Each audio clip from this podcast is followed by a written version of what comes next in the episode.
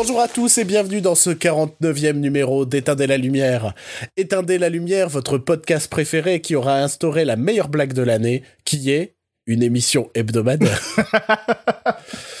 Aujourd'hui, une émission un petit peu spéciale, un petit peu... J'en ai marre de, de, faire ce running gag qui ne fait rire personne, même pas moi. Euh, puisque cette semaine, on a décidé de pas parler de news, puisque bah déjà, euh, il se passe pas forcément grand-chose, étant donné qu'en ce moment, c'est le festival SXSW euh, aux États-Unis. Et donc euh, l'essentiel de l'actualité c'est des critiques de films qu'on n'a pas vus.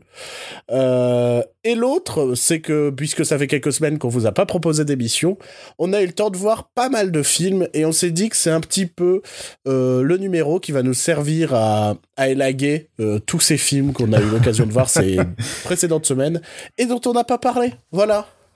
Euh, sur ce je vous souhaite une bonne écoute et à la semaine prochaine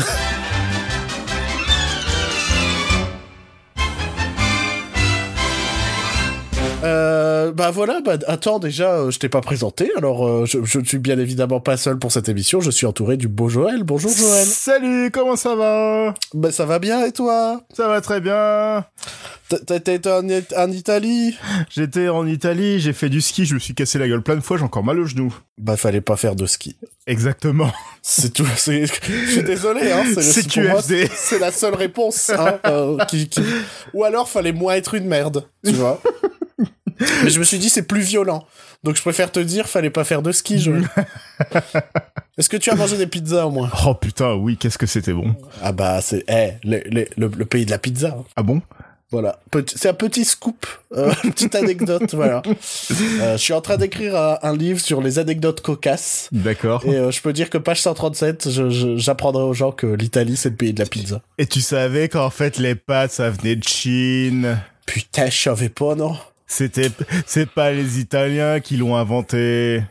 Dis-moi, est-ce qu'on serait pas deux vieux cons cyniques qui vont encore le prouver au cours de cette émission en parlant de films que les gens ont aimés et qu'eux ils ont pas trop trop aimé forcément? Ben, il me semble bien. Euh, ce que je te propose, Joël, c'est qu'on, c'est qu'on commence d'abord par une partie un petit peu Netflix de l'émission. D'accord. On va Donc, parler. euh, euh, Vu que c'est deux films que t'as vus, moi je peux faire une petite sieste en attendant. D'accord, tu n'as vu aucun des films que j'ai vus sur Netflix. C'est très bah bien. non. Annihilation est sorti hier soir. Je bossais hier soir et ce matin je bossais aussi. Bah moi, je l'ai regardé euh, durant mon petit déjeuner. voilà. Et qu'en as-tu pensé? De... Ah, on commence direct sur Annihilation? Ah bah on n'a pas de temps à perdre mon gars. Bah d'accord. Euh, bah déjà, je vais un peu présenter le film. Donc Annihilation, c'est le nouveau film euh, d'Alex Garland, Mhm. euh, dont on a appris euh, ces derniers jours qu'il était le réalisateur du reboot de Dread. Ouais. Euh, Qui était, qui était vraiment sympa. Mais ce qui est super étrange dans ses filmographies, parce que bah, Ex Machina et ce Annihilation sont des films un petit peu plus posés quand même que Oui, Dread. et La plage aussi, qui est adapté d'un de ses bouquins. Ouais, ouais, ouais. C'est, c'est, c'est quand même des trucs beaucoup plus calmes que euh, Dread. Dread qui est à moitié un, un remake de The Red et à moitié un reboot de Judge Red. Voilà. Si t'as un très mauvais accent anglais, The Red, euh, ça se dit Dread aussi. Donc je sais pas s'il y a un rapport. Mais en vrai, je sais pas si c'est volontaire le, que. Enfin, pour moi, je voyais le titre un peu comme volontaire en fait. Enfin, The Red, The Red. enfin bon, bref, c'est son nouveau film après euh, le le fameux Ex Machina qui a plu à tout le monde sauf à moi. Évidemment. Euh, évidemment. Euh, Qu'est-ce que ça raconte, dis donc? Annihilation, c'est... Il y a des trucs que j'ai pas forcément envie de spoiler, même sur le début du film, parce que c'est des trucs qui sont pas forcément... J'ai pas le souvenir que c'était présenté dans les bandes annonces. Mais l'idée, c'est qu'il y a une escouade qui va être envoyée à travers... Euh à, à travers une, une sorte de, de j'ai envie d'appeler ça une zone étrange qui est en train de grossir sur Terre après la, la chute d'une météorite, tu vois. Ok. Et il faut imaginer qu'il y a une sorte de c'est- c'est pas une matière, c'est c'est c'est c'est pas c'est je sais pas comment expliquer ça, un petit peu comme un on, on- on- ça, ça pourrait être genre un portail euh, de film de SF qui fait une- un globe. Voilà, c'est un globe euh, euh, avec une texture gluante, tu vois. D'accord. Tu, tu comprends ce que je veux dire Oui, bien oui, je évidemment. Je suis très clair ça. dans mes termes de science-fiction. voilà, et qui, euh, voilà, c'est une zone qui grossit sur Terre et ils se disent, euh, il faut peut-être qu'on rentre dedans et puis qu'on qu'on arrive à, à trouver une solution parce que les gens qu'on a déjà envoyés dedans, ils sont jamais revenus. Et Mhm. euh, si à un moment euh, la Terre elle est complètement englobée euh, par cette euh, matière, par ce truc, qu'est-ce qui va nous arriver? Voilà. C'est plus ou moins le pitch de départ. J'ai skippé des trucs volontairement. J'ai un petit souci avec le film. Euh, What a twist. je l'ai déjà dit dans cette émission que j'ai pas forcément une forte sensibilité pour la science-fiction. Euh, et je crois que ça se confirme un peu avec ce film. Euh, déjà, j'étais très peu client de l'esthétique du film. Euh, cette fameuse matière, tu vois, c'est, euh, faut imaginer un peu comme un truc euh, miroir, mais sur lequel il y a aussi des couleurs. Il y a, il y a l'arc-en-ciel, quoi. Il y a des couleurs arc-en-ciel. C'est un truc, euh, c'est, c'est presque organique comme matière, tu vois Ouais. mais avec des couleurs très vives, très bizarres. Et, et tout au long du film, il y a plein de choses qui sont comme ça, très colorées, très vives, très bizarres, le tout dans un environnement un peu terne. Et, et c'est une esthétique un peu particulière. J'avais presque l'impression de voir un film adapté d'une euh, d'une nouvelle qui était publiée dans un fanzine de science-fiction dans les années 70, tu vois. Il y avait ce côté, je sais pas, c'est très il y a ce côté un peu kitschouille mais volontaire. Enfin, il y a vraiment ce souhait que ce, ce, cet, euh, cet élément inconnu soit un peu dans, dans, dans des, dans, des, des- dans des styles visuels auxquels on n'est pas forcément adapté, tu vois. Donc Mhm. c'est un choix artistique qui, moi, me laisse un peu froid. C'est pas quelque chose qui m'a forcément plu artistiquement. Euh, J'étais en train de parler de laisser un peu froid. Moi, j'ai ressenti une absence complète de tension dans le film. Euh, je sais que c'est pas le cas de tout le monde. Je, je sais que le film est très bien reçu euh, parce que forcément cette escouade va être confrontée à des dangers. Euh, sans trop en dire, on peut dire qu'il y a déjà ne serait-ce que des animaux sauvages quoi euh, dans, cette zone-là qui ont été potentiellement rendues plus dangereuses, plus dangereux et dans ces séquences-là, j'ai même pas ressenti de tension. Je trouvais que c'était pas forcément bien amené. Euh, Il y a une séquence où, par exemple, euh, il faut imaginer qu'ils sont dans, dans, dans un bâtiment en haut d'une colline, un peu pour se protéger. Il y a un grillage tout autour. Et ils se rendent compte, il y a un hurlement, ils se rendent compte qu'il y a un trou dans le grillage. Et direct, il y a un- une personne qui se fait choper par un animal, tu vois. T'as pas cette montée de tension. Et je trouve que c'est un truc qui me manque tout le long du film. J'ai l'impression qu'on me racontait une histoire, mais j'ai pas vécu l'histoire et je suis resté complètement sur le côté tout le long du film. Je, je, je sais pas si c'est un truc parce que dès le départ, j'étais pas sensible à l'esthétique du film, donc bah j'étais pas forcément appelé par ce que je voyais et j'étais pas complètement plongé dedans. Ou si c'est vraiment un souci qu'a le film. Euh, j'ai l'impression que c'est pas un souci qu'a le film parce que j'ai lu quelques critiques et les critiques sont quand même euh, plutôt très positives sur ce film. Donc ça vient de moi. Je j'ai un souci avec la SF.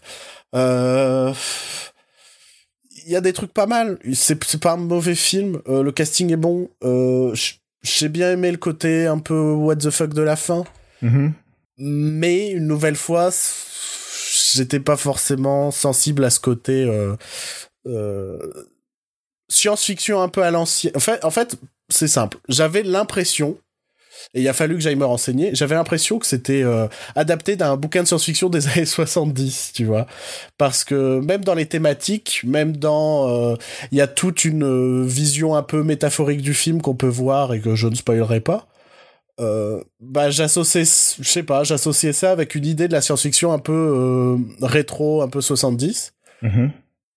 et en fait non c'est basé sur un bouquin qui date de 2014 donc je me suis dit bon bah c'est peut-être juste que c'est pas fait pour moi quoi et je pense que si on aime bien la science-fiction qui fait un peu réfléchir euh, sur laquelle on peut développer des théories tout ça c'est un film qui peut carrément plaire ouais moi, je suis un peu passé à côté.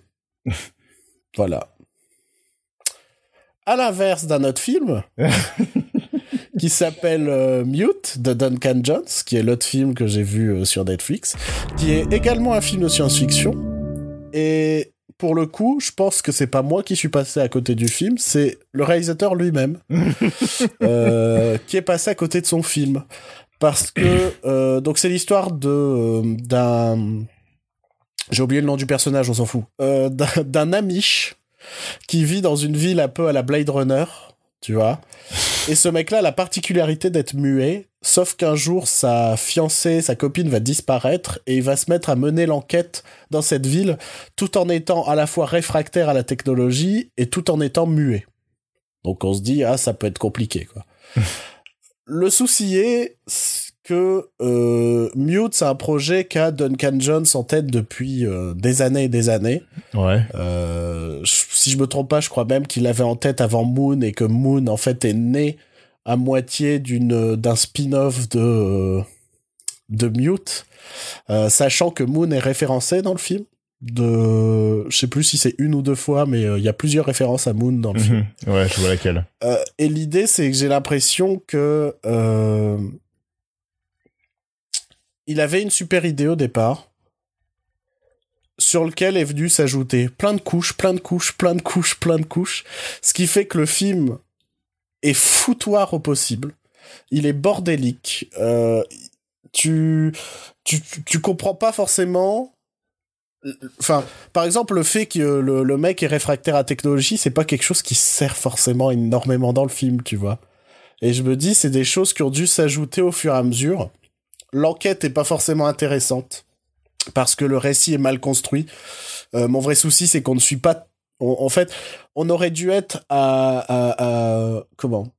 Uniquement du point de vue du personnage principal qui enquête sur la disparition de sa copine.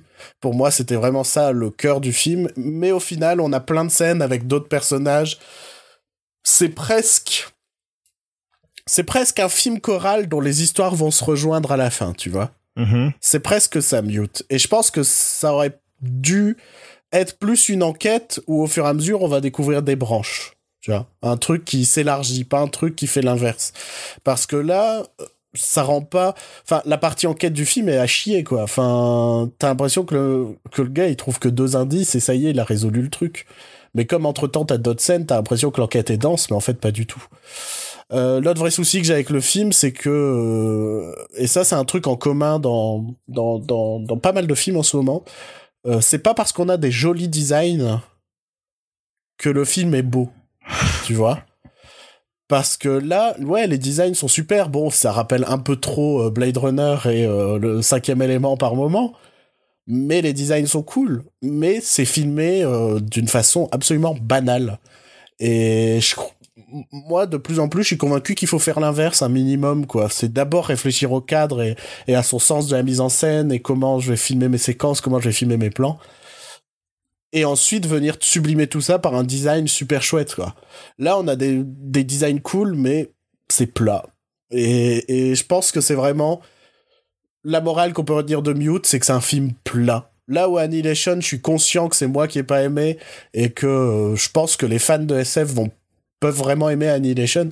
Mute, c'est plat, c'est fade, c'est ça me rend triste parce qu'il y a des gens que j'aime dedans, euh, dont des gens que j'aime d'amour. Hein. Justin Theroux, euh, je te fais coucou comme ça.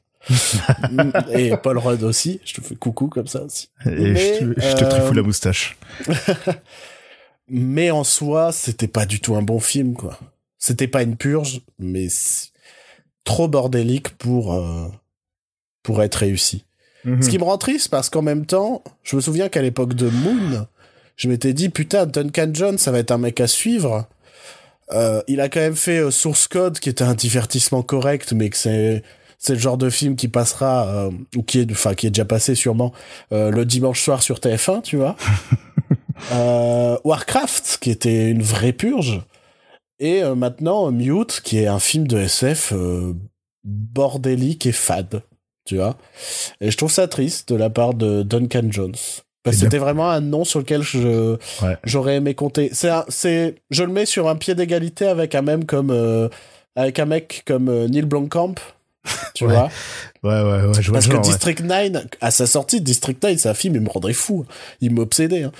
J'arrêtais pas d'en parler en me disant mais c'est trop bien, ça commence comme un documentaire et puis après c'est de la SF et puis il y a des aliens et tout et, et, et depuis, je n'ai plus aucun intérêt pour ce mec. J'ai regardé ses courts-métrages sur, sur, euh, sur Steam, puisqu'ils sont disponibles gratuitement sur Steam. Et euh, ça ouais, c'est des concepts, quoi. C'est des concepts, c'est pas des histoires, c'est pas, c'est pas intéressant, quoi. Voilà. Donc c'était mes deux avis positifs sur deux films que j'ai vus sur Netflix. euh, si vous voulez, j'en ai un troisième que je peux faire en quelques mots. Mm, En quelques mots, vraiment. ouais, vas-y. Euh, sur Netflix, j'ai regardé un film québécois, film d'horreur, qui est sorti directement sur Netflix chez nous, qui s'appelle Les Affamés, qui est un film de Robin Aubert, dans lequel on retrouve notamment Marc-André Grondin, qu'on avait pu voir dans Crazy, ou dans... euh, je me demande s'il est pas dans le premier jour du reste de ta vie, mais j'ai peur, donc euh, on sait pas. mais il me semble. C'est quoi euh, Les Affamés? C'est un film de zombies, mais comme s'il avait été réalisé par les frères Dardenne. Oh putain C'est très contemplatif. Euh, ça raconte rien. C'est, enfin, il y a très très peu d'histoire. C'est les personnages, je les ai trouvés insipides parce que euh, ils sont souvent, ils ont souvent deux traits de caractère. Euh, donc leur mort, elles m'ont fait aucun effet. C'est un film apathique. Euh, je, j'ai, failli m'endormir 25 fois devant. Horrible. Évitez ça. J'avais lu des super critiques de la part de euh, youtubeurs qui avaient été invités au festival de je sais plus quoi pour faire partie du jury, tout ça, tu vois. Et ils avaient bien aimé ce film. Ah bah, moi, je trouvais que c'était à chier. voilà. Voilà, je suis positif en ce moment, je trouve. Tu veux rester positif? Ouais, On peut parler de Spiro et Fantasio maintenant super. Le film qui est resté une semaine à l'affiche C'est vrai, il est déjà plus à l'affiche. Ah non, non, non, il est déjà parti. Putain, c'est fou. Euh, je crois qu'on en avait déjà. Il me semble qu'on a déjà fait une, une émission un peu sur la BD, non? Euh, on a fait euh, Oui, cet un, été. un Bamos à la playa, à la plagia sur la bande Ouais, dessinée. Et donc, il on a eu un segment sur la BD, les adaptations de BD francophones qui, a- qui n'est pas qui avait qui sauté. qui avait sauté parce que j'ai perdu le fichier. Mais euh, bon, je pense que euh, j'ai déjà dû le dire de toute façon dans cette émission que moi, mon rêve d'adaptation cinématographique, euh, c'était Spirou. Parce que Spirou, c'est un mélange euh, d'aventure et de comédie euh, dans plein d'univers différents, avec plein de méchants différents. Il y a plein de choses à faire avec Spirou. Ils en ont fait un film. Et Sony puisque- on a fait un film. Et puisque j'ai parlé euh, une dizaine de minutes tout seul, je vais te laisser en parler un peu, Joël. Déjà, pitch le nous. Alors donc euh, les aventures de Spirou et Fantasio racontent euh, la rencontre entre Spirou et Fantasio et comment ils vont devoir sauver le comte de Champignac qui est joué par Christian Clavier des mains de Zorglub qui est joué par Ramzi Bedia. Et il y a ses cotines aussi qui jouée par Géraldine Nakache. Voilà. Voilà. Vous la sentez, l'aventure, là Déjà, euh, tu sais que le film commence bien quand la première chose que tu vois du film, c'est Monsieur Poulpe. Ouais, mais toi, c'est parce que t'as une haine envers Monsieur Poulpe. Mais c'est récent en plus, c'est ça le pire, c'est que avant, avant, avant, je m'en foutais de Monsieur Poulpe, mais depuis quelque temps, je, je, je peux plus le voir. Je... Ouais, mais je pense que tu fais une fixette, en fait. Parce C'est que moi, ça m'a possible. rien fait du tout. Donc, je pense que tu... C'est... On citera pas certains youtubeurs qu'on déteste, et je pense que c'est une fixette similaire, quoi. Alors qu'en vrai, en vrai, on, en vrai, on devrait s'en foutre. mais oui. Mais que quand il y a des gens qu'on aime pas, on sait pas pourquoi on fait des fixettes dessus. Mais oui, c'est vrai que le premier pan, c'est Monsieur Poulpe qui balaye euh, dans le désert. Moi, le, le mec qui balaye dans le désert, ça m'a quand même fait un peu rire. Enfin, pas rire, mais j'ai souri, tu vois. Mhm. Que je fais, ouais, c'est un mec qui balaye dans le désert, ça me fait un peu rire. Enfin, euh, je, te, je te laisse continuer sur ton avis. Alors moi, je suis pas autant fan de Spiro euh, que toi. Euh, je pense que j'en ai, lu très peu. Le seul que j'ai lu, c'était euh, Machine qui rêve. Donc l'aventure de Spirou, le moins Spirou, vu que c'est le truc le plus réaliste qui est qui est sorti de. Bah, c'est le truc qui aurait dû lancer potentiellement un spin-off qui s'est jamais fait, quoi. Voilà, c'est ça. Moi, Spirou et Fantasio, je les connais de, de Gaston Lagaffe, de parce que j'ai, je lisais Gaston Lagaffe quand j'étais quand j'étais gosse, donc euh, je suis plus familier d'eux dans Gaston Lagaffe. Enfin bref. Ouais, donc des personnages, pas d'aventure, des personnages Non, qui, ouais. qui, qui servent un peu de victimes voilà, de Gaston. Fantasio en, en rédacteur en chef et Spirou qui apparaissait une fois tous les euh, jamais. Et mais je peux comprendre qu'on puisse vraiment se sentir mourir devant ce film, tant la, la, la, la caractérisation des personnages est vraiment mal foutue. Euh, le personnage de Spirou est, est, présenté comme un voleur dès le début du film. C'est et... présenté comme un voleur, et j'ai l'impression que le, plus le film passe, moins il est vraiment courageux. Parce qu'il y a vraiment des moments où il veut pas faire des trucs, tout ça. Et normalement, Spirou, il est intrépide quand même. Enfin, c'est lui qui mène l'aventure, tu vois. Ouais, ouais. Et, et dans le film, c'est, enfin, il est prêt, enfin, il veut aller sauver Champignac parce qu'il est convaincu qu'un des champignons que possède Champignac vaut des millions et c'est, Ouais, voilà, ouais. Il, veut, il veut juste piquer un champignon. Et Euh, Fantasio est un mot à rien qui a deux doigts d'harceler sexuellement euh, ses cotines. c'est, c'est pas de l'har, c'est, c'est déjà, enfin, je sais pas, c'est de l'harcèlement sexuel, c'est de l'harcèlement moral, c'est sûr. Mhm. parce que euh, enfin limite il, f- volontairement il fait chier sa carrière parce qu'il est amoureux d'elle mais elle s'en fout et euh, mec c'est pas le comportement à avoir. Moi j'ai pas eu le sentiment qu'on a chié sur Spirou et Fantasio. Dans le sens où j'ai pas eu le sentiment de voir Spirou et Fantasio. Et, et c'est peut-être pour ça que je suis sorti du film moins énervé que prévu. Parce que les deux personnages qu'on me présente ne sont pas Spirou et Fantasio, tels que je les ai lus, tu vois. Ouais. ce, ce n'est pas, c'est- enfin, je connais pas ces personnages. Là, j'ai un, un, un- un ado euh, cambrioleur, genre Oliver Twist, un peu, euh, euh, qui, qui fait que geindre et, et avec une voix insupportable d'adolescent. Et euh, Fantasio, c'est quand même un peu plus proche parce que Fantasio, normalement, c'est le râleur un petit peu aigri, tu vois. Donc, pour le coup, il est quand même un peu plus proche, le personnage, mais il y a toute la partie à moitié harceleur et, et euh, délateur et fils de pute, un petit peu, euh, qui, euh, qui est une couche fort désagréable posée sur ce personnage. Quoi. Donc, pour moi, déjà, le souci principal, c'est ça, en fait. C'est que les personnages sont pas les, perso sont pas les persos de la BD. Dès, dès ce point de départ, ça peut forcément pas bien se passer, tu vois. Moi, je dirais que quand le film essaye des trucs, c'est pas à chier. Le souci, c'est qu'il essaye quasi jamais. tu vois? Par exemple, au niveau des décors, par moment, il essaye. Et donc, t'as un côté un peu, un peu docteur d'enfer, notamment de la base de Zorglub ou des trucs comme Hmm. ça, où ils ont vraiment fait des décors. Sauf que ton film, il se passe dans deux ou trois hôtels différents. en mode, c'est des couloirs de chambres d'hôtel et des chambres. Et dans une rue aussi. Oh, ouais, super. Tu vois, j'ai vraiment eu ce côté de, bah là, c'est pas mal. Genre, sincèrement, les dix premières minutes, j'ai fait, c'est pas dégueulasse, tu vois. Euh, notamment parce que j'ai eu l'impression que Ramsey, il s'est bien marré. j'ai l'impression qu'il s'est fait plaisir un peu sur le rôle de Zorglub et le voir en méchant, c'était, pour moi, c'est le meilleur truc du film, en fait. c'est Ramsey en méchant. T'as Je sais pas, j'ai eu le sentiment qu'il s'est marré à jouer le rôle et tout. Euh, au début, tu vois des gens qui explosent et tout. Je me suis dit, putain, euh, c'est. euh, genre, on va voir des gens exploser dans le film et tout. Non, euh, c'était juste pour la scène d'intro. Le reste du film, c'est. euh, T'as pas de mort, t'as pas de, t'as pas de vrai, t'as pas de blessé, t'as rien de tout ça, quoi. Ouais, quand le film essaie des trucs, ça marche. Mais, mais il essaie rien, en fait. Par contre, j'ai eu un gros problème, euh, un gros souci technique par rapport à ce film. Euh, j'ai eu l'impression que la majorité des plans étaient flous par moment. Hmm, Genre, le point est très mal fait. Par exemple, t'as des plans sur deux personnages, mais aucun des personnages n'est net. Je, je, je, sincèrement, je l'ai, je l'ai vu maintenant il y a quelques semaines et j'ai, euh, j'ai Ouais, déjà non. tout effacé de ma mémoire.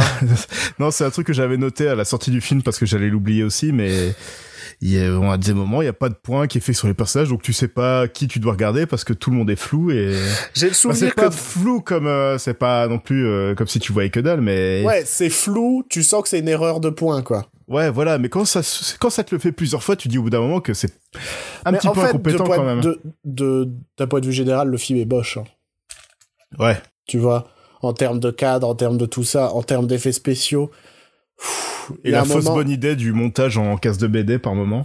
Bah, en fait, ça aurait été bien si la, si la course-poursuite était intéressante. Parce que c'est un moment où ils sont sur le, sur, euh, je sais plus comment ça s'appelle. Le champicoptère. Ouais.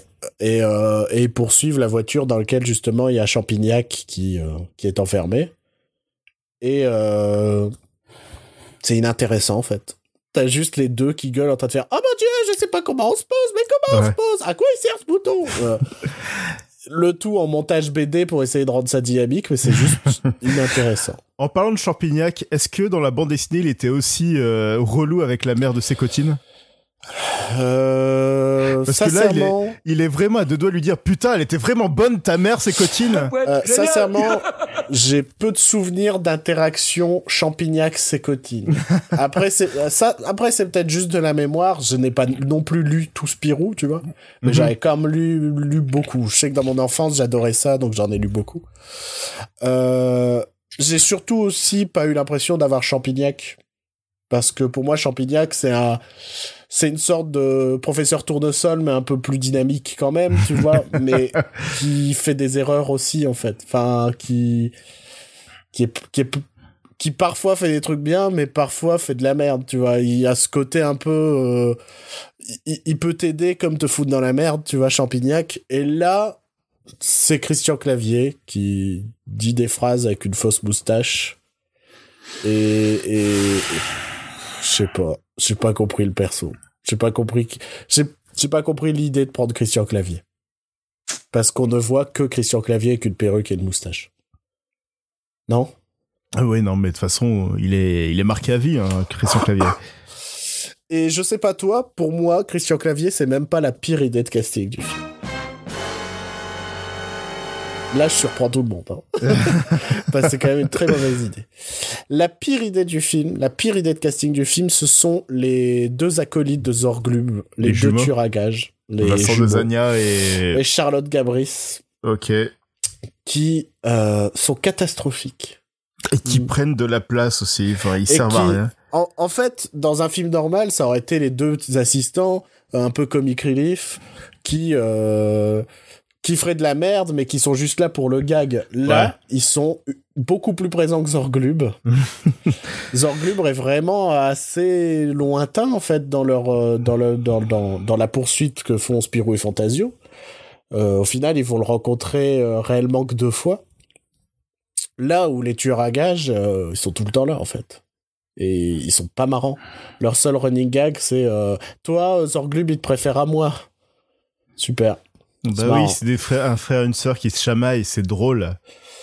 C'est un Euh, film pour enfants, ils savent que c'est, ce que c'est les enfants, hein, de se chamailler.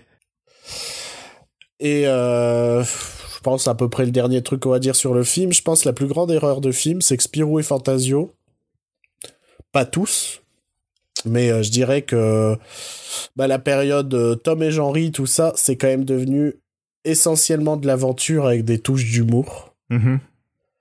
Où là, c'est essentiellement une comédie avec une petite touche d'aventure parce qu'à un moment, ils sont dans le désert. Et pour moi, c'est la plus grosse erreur, en fait. Euh, il aurait fallu faire un film d'aventure avec de l'humour. C'est, c'est pour moi euh, ce qui était essentiel. Mais Et... après, étonnamment, je suis convaincu que je verrai pire cette année. Parce qu'il y a un Gaston là, qui arrive Il y a bientôt. Gaston qui s'amène, ouais. Et ça va être compliqué. Ça- je suis, Et- Sincèrement, je suis convaincu que je verrai pire cette année. Et, et j'ai noté deux gars qui m'ont vraiment fait m'enfoncer dans mon siège où je j'en pouvais plus. Ouais. Il y a le gag de, de, de Fantasio qui, qui est sur le point de se faire un toucher rectal parce que c'est drôle. Je me souviens même pas. Ils, je me doivent- souviens même pas du toucher ils sont à l'aéroport, ils passent le détecteur de Ah métal, oui, mais ils sonnent à chaque fois, puis au bout d'un Ouais, moment, ouais, ils ouais. le font déshabiller, puis en caleçon, puis t'as le mec, il met son gant et... Le mec, tu veux dire Arsène Mosca Qui? Eh ouais, non, mais moi, c'est, c'est un autre Michel Crémades. Oh, Arsène Mosca, c'est le mec de SS-117, c'est le pote de Dujardin que Dujardin fout dans tous ses films. C'est euh, le rab nazi Ouais, Ok, d'accord. donc Ouais, je- c'était lui euh, qui était à l'aéroport. Je suis D'accord, la voilà. seule personne de France à l'avoir reconnu. je pense qu'il est content. hein. Moi, j'ai hâte du prochain film avec Michel Crémades. en tant que président du fan club, euh, ça seul enfin faire membre de l'actu sur le, aussi. sur le forum, tu vois. michelcremades.com. Et aussi le, le fameux gag euh, de Fantasio qui mange du caca de chameau. Alors, moi, ça m'a pas forcément déplu. mais je pense que j'en étais à un état du film où rien que le fait qu'ils essayent de faire un gag, ça m'a fait plaisir. Parce que on a quand enchaînait quand même avec des séquences où c'était, euh, c'était du rien quoi. C'est t'as une t'as une t'as la scène où ils sont en ba- t'as la scène où ils sont en bagnole, ils ouvrent la carte et euh, oh là là on voit plus la route, qui c'est qui conduit. T'as la t'as la scène où ils sont tirés dessus, ouais. Et donc à ce moment-là, il y a la il y a la séquence Beer Grylls où ils pressent du caca pour boire de l'eau. Je me suis dit c'est un gag comme un autre. Je me suis dit au moins il y a un gag, il y a un Mais c'est truc. long. Ah, c'est long. Ah, c'est long. C'est long. Je suis d'accord. Mais sur le coup, au début, je me suis dit, bon, au moins, il se passe un truc. voilà. C'est à peu Je près tout ce pensais qu'il allait être arrêté avant de le faire, mais non, il le fait. Ouais. Ah. C'est la joie, un petit peu, ce podcast. hein.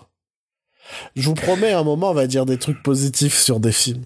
Euh, Tu l'avais je- vu le petit Spirou? Non Non Il a l'air moins pire que ça au final. Ouais, je pense aussi, mais j'ai pas envie de le voir non plus. Allez, on va enchaîner. Allez, on ferme le dossier Spirou et Fantasy, on est resté trop longtemps dessus. À tout jamais, c'est bon, adieu. Sur façon, quel film on enchaîne Euh, Je pense que là, il est temps qu'on rentre dans le dossier euh, films euh, qui ont reçu des Oscars. le- les, ouais, les films de trophées. Les films oscarisés, quoi. Je pense qu'ils ont tous été oscarisés d'une manière ou d'une autre, non? Je sais pas. Je sais pas si Disaster Artist a été oscarisé au final. Je sais pas. Les- on l'avait déjà dit l'année dernière, mais les Oscars, on s'en fout, en fait. Donc, donc, euh, Mhm. les résultats, euh, j'en ai rien à foutre. Euh, donc, puisqu'on parle de films pour, euh, qui, ont, qui ont reçu, euh, en tout cas, des trophées, je propose qu'on commence par les aventures de Spiro et Fantasio. Tu- je, je- je crois que tu l'as déjà faite celle-là en plus. ce genre de gag, Ouais, ouais, on l'a fait au dernier numéro il y a 4 ans. c'est classique, quoi. Ouais, là, c'est, là, c'est un épisode pépère. hein. C'est un épisode. euh, j'ai ma feuille bloc-notes euh, de Windows qui est ouverte sur laquelle j'ai mes notes sur les films. Ah, c'est un épisode euh, bossé incroyablement. en même temps, on n'allait pas laisser les gens encore dans le silence. Et il était temps qu'on sorte quelque chose. Bah, allez, on va partir plus ou moins par date, mais de mémoire, donc ce sera peut-être pas dans l'ordre de sortie, mais on s'en fout. Et euh, si je me trompe pas, on va parler de Moitonia. Il- ouais, Il me peut-être. semble que chez nous, c'est lui qui est sorti avant les autres. Je sais pas, il est pas sorti le même jour que La Forme de l'eau? Peut-être, mais on commence quand même par Moitonia. Euh, donc Moitonia de Greg Gillespie, Oui. euh, à qui on doit euh, des films mémorables tels que Fright Night, Qui était très sympathique. Qu'on a trouvé sympathique mais que les gens détestent, comme tous les remakes. Euh, Et moi, j'ai pas vu l'original, donc je m'en fous. et puis d'autres films parce qu'en fait j'ai vu que ce mec là il faisait plein de films donc euh, ça a l'air d'être complètement random tout ce qu'il fait je pense qu'il choisit ses projets en en à coup de lancer de dés quoi Alors, je vois sa tête, il ressemble au fils de James Cromwell. Enfin, il pourrait être le fils de James Cromwell. Très bien Voilà, euh, donc, euh, ouais. Ok, d'accord. Il a fait un film de sport pour Disney. non mais c'est ça tu regardes sa Un drame filmographie sportif pour Disney, The Finest Hours. Donc, euh... c'était quoi Ouais. ça? C'était avec Chris- Pine il y avait un bateau D'accord, Chris Pine contre un bateau. ouais Ok. c'est ça Eh ben, très bien. Tu vois, il y a un petit côté un peu random dans sa filmographie. Quoique, en même temps, tu me diras qu'on reste dans le domaine du sport, puisque ce Moitonia s'intéresse à, à, à, à la carrière sportive de euh, Tonya Harding, Uh-huh. euh, qui était une histoire que je connaissais pas vraiment. Euh, je, je, je savais vite fait qu'il s'était passé quelque chose, mais je savais même pas quoi, tu vois. Et euh, Tonya Harding, qui était donc une euh, patineuse artistique professionnelle, Mhm. euh, qui La euh, première à réaliser le triple axel en compétition. ouais, dont on a accusé plus ou moins d'avoir euh, cassé les genoux de sa concurrente. Quoi. Mhm. Euh, voilà, voilà ce qu'on ce qu'on peut en dire rapidement. C'est c'est c'est un format final très biopiquesque puisqu'on commence quand même sur son enfance. on, on, on suit le, enfin, tout, nous est narré de façon chronologique, quoi. Et malgré cette forme classique, je trouve que le film s'en sort hyper bien, en fait. Ouais, ouais, ouais. Je, j'ai trouvé que le rythme était excellent parce que c'est sans cesse ponctué euh, de vraies fausses interviews euh, des des des des participants des participants à l'histoire quoi. Enfin de son ex-mari de sa mère de de d'autres personnages dont on va croiser le chemin dans cette histoire. Et en fait je pense que c'est super bien rythmé grâce déjà à son histoire de base. Euh, tellement euh, les personnages semblent euh, comme je te disais en off, d'un, d'un film des frères Cohen, quoi. Euh, c'est, c'est des bras cassés qui vont monter un plan foireux, quoi. Et, et c'est là où c'est très bon. Et au milieu, t'as Tony Harding qui fait les pires choix de vie à chaque fois. Et, et, et, et là où le film fait fort, c'est qu'à la fin du film, j'étais vraiment touché par, euh, par, par ce qui s'est passé dans sa vie, en fait. Ouais, ouais. Tu vois? Euh, Je pense que c'est un film qu'on peut spoiler parce que c'est une histoire vraie. Mais au final, euh, elle est condamnée et euh, elle, a plus le droit de elle a plus le droit de faire du patinage artistique. Et putain, cette séquence, j'ai eu les poils, quoi.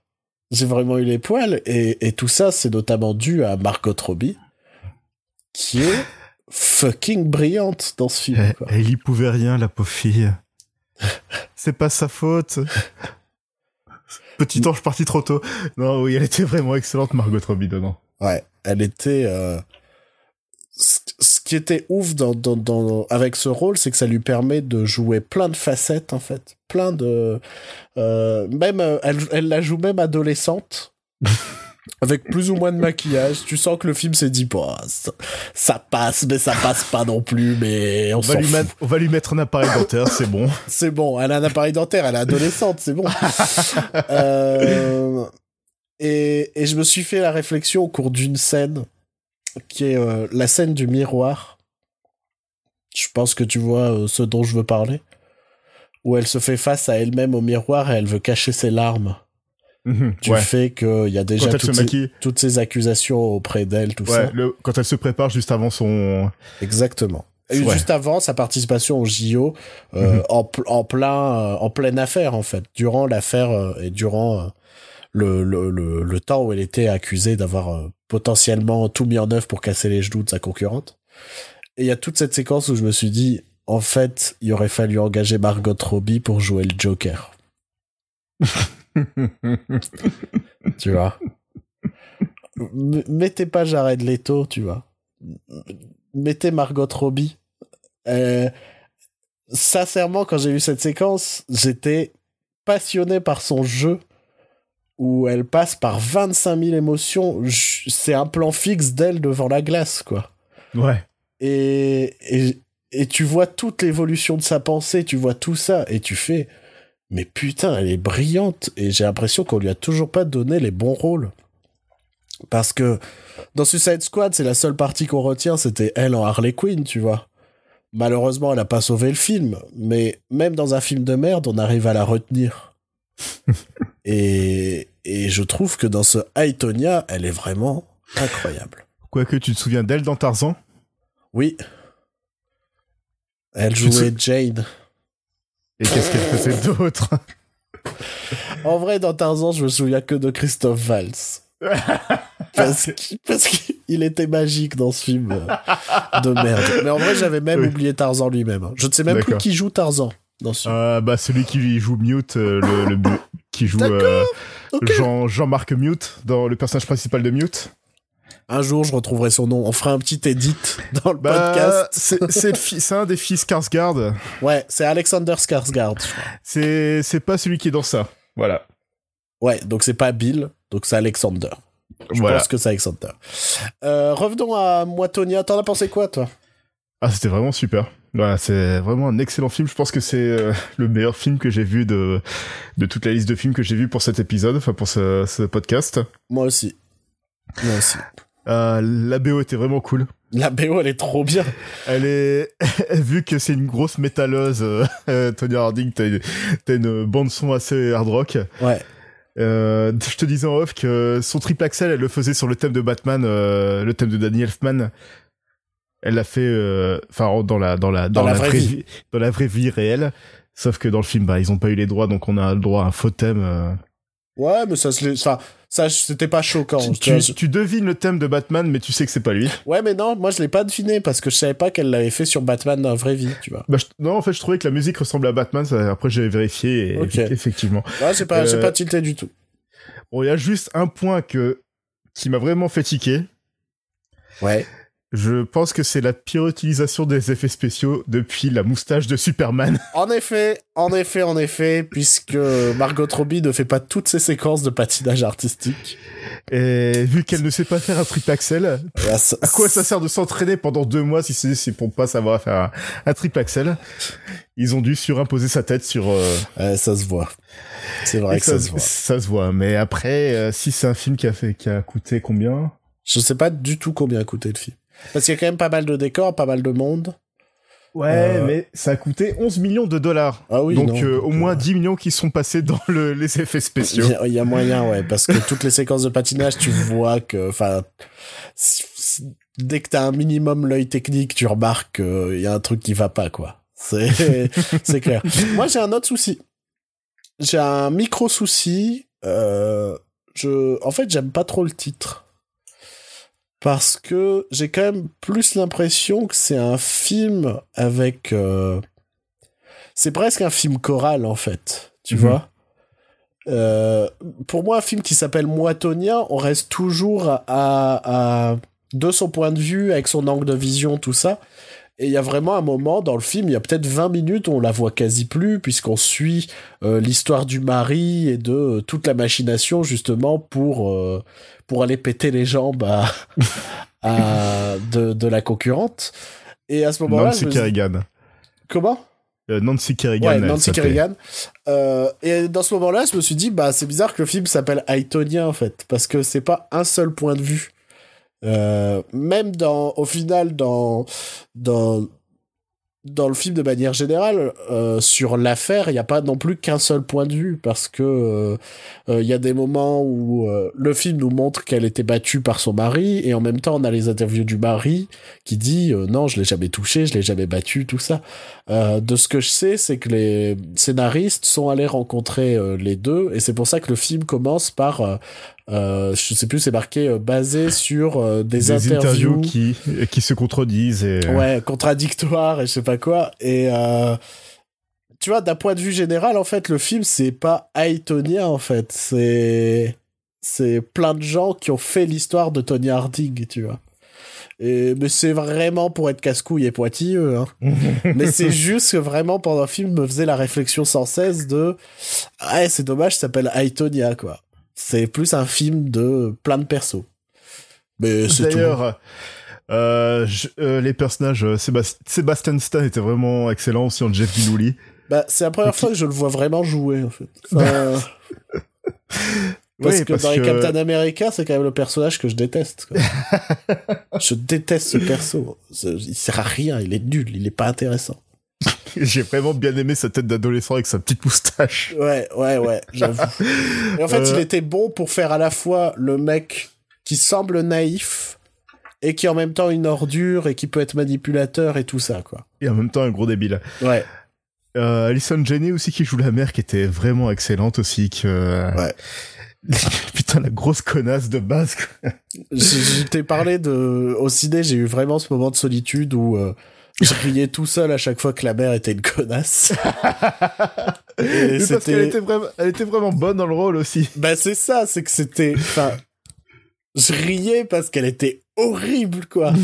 Je, je- voilà, je ris pas du fait qu'elle tape sa fille, je ris juste de ses répliques et du fait qu'elle est immonde quoi. C'est un des meilleurs méchants que j'ai vu euh, ces dernières années. hein. Et du coup, pour moi, la révélation de ce film, Ouais. c'est un mec qui n'a même pas encore sa page Wikipédia. Ah, il a pas de page Wikipédia? C'est Paul Walter Hauser qui joue Sean Eckhart, donc euh, le meilleur ami de, du, du mari de, de, de Tony Harding, Ouais. qui est un personnage complètement fou. qui est basé sur une personne réelle du coup, mais j'arrive toujours pas à croire que cette personne est vraiment existé ça. en fait. Pendant le film, on a des extraits d'interviews, mais joués par l'acteur, où on se dit c'est impossible qu'il ait dit ça. Et puisqu'on est face à un biopic, forcément, à la fin du film, on a des extraits avec les vrais gens. Et on se retrouve face à ce mec qui dit vraiment les phrases qu'on entend dans le film. Ah oui, mais alors je suis un expert en contre-terrorisme, contre-espionnage et terrorisme. J'ai été mentionné plusieurs fois par euh, plusieurs magazines en tant que en, tant- en tant qu'expert. euh. Un magazine de voyage par exemple. Et tu te dis, mais, mais, mais, mais comment un mec comme lui peut exister? C'est comme dans, la, dans, dans le film, on voit que pour se sauver, puisque c'est lui qui va casser, enfin non, c'est pas lui, mais il va engager un mec qui va euh, Péter les jambes de péter Nancy. les jambes de la fille. Et, dans, et après, pour s'enfuir, on le voit casser une, une vitre avec sa tête. Ouais. Et ben ça, c'est vrai aussi. Et je me dis, est... le mec, il a une matraque à la main et il va casser la vitre avec sa tête. Et, et, c'est là où le film est quand même incroyable, c'est qu'on est face à un film des frères Cohen où les personnages existent en fait. Et, et, et ça fait peur. Ça fait vraiment peur de se dire qu'il y a des gens comme ça. Et euh, non, su- vraiment super film. Euh, ce qui est intéressant, c'est que je pense que c'est un film qui sera jamais diffusé en télé à part Canal+, tu vois. Ouais. Parce Ah que je vois, je vois pas du tout ça en prime à la télévision en France, par exemple. Parce que euh, c'est là où le film est très bizarre, c'est que c'est un biopic, mais qui est en même temps une comédie noire, quoi. Parce que même dans les pires moments, t'as des regards caméra, t'as des parce que t'as un peu de regard caméra, t'as t'as des choses qui viennent te, te te mettre des petites touches d'humour dans des moments sombres, quoi. Notamment quand elle, elle se fait battre par son mari, quoi. C'est c'est un pro, enfin, je trouve que c'est un projet au final euh, hyper intéressant et euh, euh, un minimum risqué en fait. Parce que déjà on dit c'est un biopic sur une patineuse artistique ouais, génial. euh, qui a pété les jambes euh, de de de, de sa concurrente. Et moi ce qui m'impressionne c'est qu'ils en ont pas fait un film à Oscar. Ils en ont pas fait un film larmoyant sur une meuf dont la carrière a été ruinée, tout ça, tu vois. Mhm. Ouais, Ils en ont ouais. fait une comédie noire. Et je trouve le concept qui est trop bien. Je trouve, je trouve c'est une idée, super idée d'avoir fait ça. Et je- clairement, de, de tous les films là, dont on parle aujourd'hui, c'est clairement celui que j'ai préféré. quoi. Et, et même avec cette vision de, de, enfin, je veux dire, je trouve que le personnage de Tony Harding s'en sort bien euh, après le film. Oui. Enfin, le, le, le, le- la vie qu'on peut avoir sur elle, Bah, sur le, la vraie. De toute façon, j'ai lu une interview. Euh, pour Margot, Margot Robbie considère qu'elle est innocente à 100%. Ouais. Ouais, ouais, ouais. Et je crois que c'est aussi le point de vue du, du- des scénaristes. Et donc c'est pour ça qu'elle s'en sort aussi bien euh, dans le portrait qu'ils en font d'elle, en fait. Tu vois Euh, Après, c'est toujours euh, la vraie question, c'est est-ce qu'on saura réellement ce qui s'est réellement passé Tu vois Ça, on sait pas. mais euh, je sais que pour euh, notamment Margot Robbie, euh, elle est innocente à 100%. Et je pense que c'est pour ça que au final, à la fin du film, elle s'en sort bien, tu vois. Enfin, on lui donne une, une image assez belle. Moi, je te dis, j'étais vraiment touché dans ce, dans ce, dans cette séquence du, du procès, De- quoi. Ouais, ouais, ouais, ouais. ouais. Quand, quand elle apprend qu'elle peut plus patiner et qu'elle, et qu'elle se bat en disant, rajoutez-moi de la prison, mais laissez-moi patiner, tu vois. Et je trouvais ça euh, vraiment, vraiment super film, quoi. Je c'est vraiment un film que j'ai juste eu envie de voir grâce à sa bande-annonce. Et c'est là où je me suis dit, putain, en fait, c'est utile, les bandes-annonces. Dans une époque où j'arrête pas de râler contre les bandes-annonces qui spoilent trop et tout, ça fait du bien de voir un film que j'ai juste envie de voir grâce à sa bande-annonce. Sinon, j'en avais rien à foutre. Et au final, d'être aussi surpris et d'avoir autant aimé ce film, ça me fait plaisir. Voilà. Bon, on redevient des connards.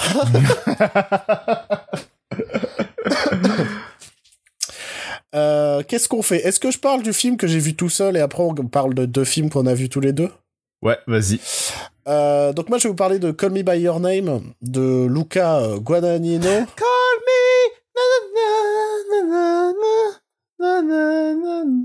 Ce, ce moment de solitude vous est offert par Joël. Euh, donc Call Me By Your Name, c'est euh, ça se passe dans les années 80 et c'est euh, une histoire d'amour qui va se dérouler le temps d'un été entre un entre le fils d'un professeur d'archéologie, si je me trompe pas, Mhm. et euh, un doctorant qui vient passer euh, l'été chez ce professeur, euh, histoire d'écrire euh, d'écrire son livre, enfin d'écrire un bouquin. Quoi. D'accord. Voilà. Euh, L'étudiant est américain, il est joué par Armie Hammer. Euh, le père est joué par Michael euh, Stu- Stubart. Qui est dans tous les films à Oscar cette année. C'est un truc de fou. Ce, ce mec, euh, c'est bah, c'est ce qu'on appelle un character actor. euh, Mhm. Parce que c'est un mec qui s'efface complètement dans ses rôles, ce qui fait qu'on le voit absolument partout sans s'en rendre compte. Et j'ai pas noté le nom du, du jeune comédien. Timothée Chalamet. Voilà. Qu'on retrouve également au casting de Lady Bird. Euh, Ouais, ouais. Donc euh, lui aussi, il a eu euh, deux films qui étaient en compétition aux Oscars cette année. Ouais, ouais, ouais, qui est Euh. franco-français, mais qui est français pour les Français, en fait. Ouais, mais en fait, il est né aux États-Unis. voilà, mais Cocorico. hein. ouais, ça, toi aussi, euh, tu l'as vu en couverture de magazine et tout, en mode ah Ouais, français ouais. qui réussit. Ah, Ouais. Cocorico, ah, on est les meilleurs. Il a Ah. grandi, il est grandi à New York et je sais pas quoi, tu vois. Pff, moyen. Et son, et son, attends quoi? Son père est né à Nîmes et a grandi à Lille. Ah, Oui, Cocorico aussi. Eh, Cocorico, on est, eh, on est de Lille, Joël. Cocorico. Co- ouais. Alors, Call Me By C'est pour ça Name. que maintenant on va vous parler de la petite famille. Laisse-moi parler de Call Me By Your Name. Euh, Je suis dubitatif. Je sais que c'est un film que les gens aiment énormément. Et j'ai l'impression que les gens qui aiment énormément ce film se rendent pas compte que c'est un film français ultra commun. en fait, il y a ce côté film français pas fait par des Français. Ouais. Euh, ça, ça évoque énormément euh, une partie de la nouvelle vague, notamment Eric Romer, tu vois. Un côté. euh, C'est ce genre de film où parfois on dit une phrase et derrière on la répète en chuchotant. Tu vois ce que je veux dire? Ce côté. Euh, Les nuages cachent le soleil. Les nuages cachent le soleil. tu vois? C'est ce genre de film un peu. Euh, pareil, c'est un peu le mélange entre du euh, André Téchiné et euh, et Keshish quoi. C'est ce côté, bah c'est une romance avec des des, des jeunes euh, au beau corps et euh, donc on va souvent les filmer torse nu ou euh, euh, pour Keshish c'est plus souvent des femmes quand même. Euh, y a- parce que juste avant le film, j'ai on a eu le droit à la bande-annonce de son euh, Ah de son prochain film Mektoub, Mektoub mon amour, quelque chose comme ça, je sais ouais, plus ouais, exactement ouais, le titre. Bah, la bande-annonce consiste juste à filmer des corps de femmes. que- Sur une musique de, disco. De, ouais, de, de, de jeunes femmes. Sur, il, il est très très. Enfin, je, me pose pas mal de questions sur euh, Keshish et de sa relation aux femmes et au, au, corps de femmes et ce genre de choses. Je sais pas, je pensais qu'après la vie d'Adèle, tout le monde le savait. Bah oui, non, mais oui, mais là, enfin, quand tu vois son prochain film, tu te poses euh, aussi la question. Euh, je dirais que là, ce film est quand même beaucoup moins euh, obsédé par le corps, tu vois. Euh, c'est, c'est, je rapproche quand même ça de Keshish et Téchiné parce que c'est vraiment, c'est vraiment une romance assez, assez molle, sans grande péripétie, euh, qu'on peut trouver touchante, mais qui en soi, il se passe pas grand chose, en fait. Et c'est un film à la fois contemplatif, mais par moments bavard, mais pas bavard dans le sens où il y a beaucoup de mots, bavard dans le sens où on fait des phrases pompeuses, tu vois. Mhm. C'est. Ça se veut délicat, ça se veut subtil. Et en fait, par moments, ça y va avec des gros sabots bien bâtards. Euh, Il y a vraiment des séquences où je me dis, mais c'est du niveau de d'étudiant en cinéma. Enfin, il y a une séquence où ah, tu veux comprendre que Timothée Chalamet, euh, ah, il est, il est torturé, il arrive pas à dormir. Et t'as une séquence de 30 secondes où il est dans son lit. Et c'est genre un cartoon, quoi. Il tourne dans tous les sens en mode ah là là, ah, j'arrive pas à dormir. Euh, t'as quand même une séquence où il va se masturber dans un fruit. Ouais, ouais, ouais. Et C'est déjà, c'est déjà, c'est déjà connu ça. c'est vrai? Ouais, ouais, il y a John Mulaney et, Nick Kroll qui ont déjà fait le- la blague dans, D'accord. Et, dans un de leurs monologues. et la séquence finit avec une petite goutte de sperme qui coule euh, du fruit. Euh, Il y a vraiment ce truc qui me, qui me rend fou de, on veut faire un film délicat, subtil, une jolie romance, euh, et en même temps, par moment, tu vas tellement avec tes gros sabots que c'est lourdingue. Euh, je trouve que les dialogues n'aiment pas, n'aident pas du tout. Enfin, c'est, c'est écrit de manière à ce que ça se veut beau et intelligent, tu Mhm. vois.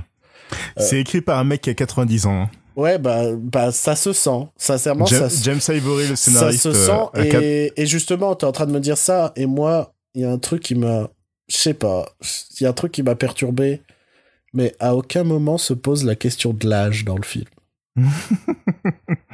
Parce que euh, je veux bien qu'il ait 17 ans. Donc, il a pas 12 ans, tu vois. Mais c'est quand même un mec de 17 ans et l'autre qui doit en avoir 26-27, quoi. Et à aucun moment il y a cette question d'âge, tu vois. Il y a, y, a, y a vraiment cette idée que les jeunes ont des beaux corps et qui. Et, et qui. Comment? Enfin, la beauté des corps des jeunes mène forcément au désir et c'est la tentation, tu vois.